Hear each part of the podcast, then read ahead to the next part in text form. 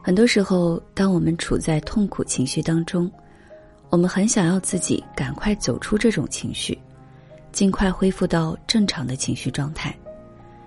我们不接纳现阶段的自己，不允许自己处在这种负面情绪当中，认为这样的自己是不好的、不健康的，因此我们会强烈的打压身处痛苦情绪当中的自己。而这时会让我们的痛苦加剧，反而会让我们陷入更大的痛苦中。因此，我们需要学会一种能力，就是放过自己，允许自己有悲伤的情绪，允许自己处在痛苦中，学会和痛苦情绪相处，让痛苦的能量自然的流动出去，而不是以强烈的方式驱赶他们。人的痛苦是阶段性的，不妨给自己设一个期限。人处在低谷期，很容易产生无助、绝望感，好像所有坏事都准确的击中了自己。其实低谷期就像一个隧道，你可能觉得一片黑暗，看不到一点光亮，也不知道出口在哪里。可只要日子一天天的往前走，隧道。总会结束的。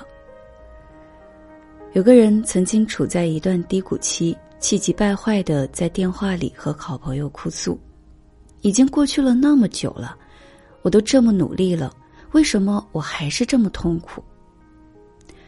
朋友回答：“可能就是还需要更长的时间，你急什么呢？不要着急让自己振作起来，因为你还没有力气。”允许自己目前以及未来一段时间内，可能就是很难受，打不起精神，感到疲倦，不如索性躺平，给自己放个暑假。以下六件小事帮助你平稳的度过低谷期。走进大自然，去看看树。很多时候，我们的痛苦都来自人际关系，所以去晒晒太阳。观察一下树木、花草和云朵，让烦人的杂念消失，也能为自己补充能量。悲伤的时候，就抬头看看云朵，云朵会按照自己的愿望改变形状，展示在自己面前。只要内心还有希望，云朵就会回应你。不要停止工作，在低谷期保持工作有些困难，但也别停止工作。哪怕是基础的事情，维持工作时间能很大程度上帮助我们保持正常的生活节奏和秩序，避免更多的失控。哪怕在最煎熬的时候，也不要请假，就算只是打卡在办公室坐着，记录下那些让你感到开心的小事儿。积极心理学认为，人类进化使我们更容易记住失败而不是成功。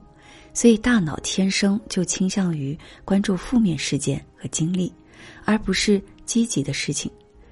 这种倾向使生活满意度降到最低，使心理压力达到最大。记录生活的小确幸，生活中值得铭记的大事儿并不会经常发生，但是身边的小确幸其实每天都有在发生，只是我们选择经常性的忽视。无数心理专家研究表明，记录和铭记那些微小的幸福时刻，对缓解焦虑、减轻抑郁尤为重要。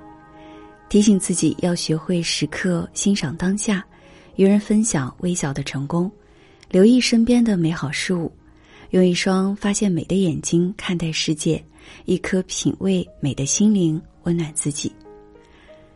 常常找人聊聊天。低谷期很容易陷入消极思维，这个时候找人聊天很重要。倾诉本身就有助于缓解痛苦情绪，他人的建议还可能给你一些新的视角。找那些你喜欢的，并且让你感觉安全的朋友或者家人，在对方面前你会很轻松，很有把握自己不会被评判，能够得到更多的支持。想象理想的生活。请尽可能的具体的想象你的理想生活，你理想的房间、喜欢的工作、想和什么人待在一起，或者你希望自己看起来是什么样子的。《怦然心动的人生整理魔法》一书中，一个年轻女孩坦然想过上少女的生活。她是这样描述的：粉红色的床罩，配上复古情调的白色吊灯。洗完澡后，在房间里点上精油香薰，放着钢琴曲或者小提琴演奏的古典乐，喝花草茶，做瑜伽，在轻松舒适的心情下入眠。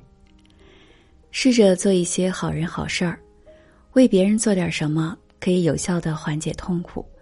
比如，你可以为家人准备一些礼物，利用自己的才能和优势为朋友做些事情，或者能让他人高兴的小举动。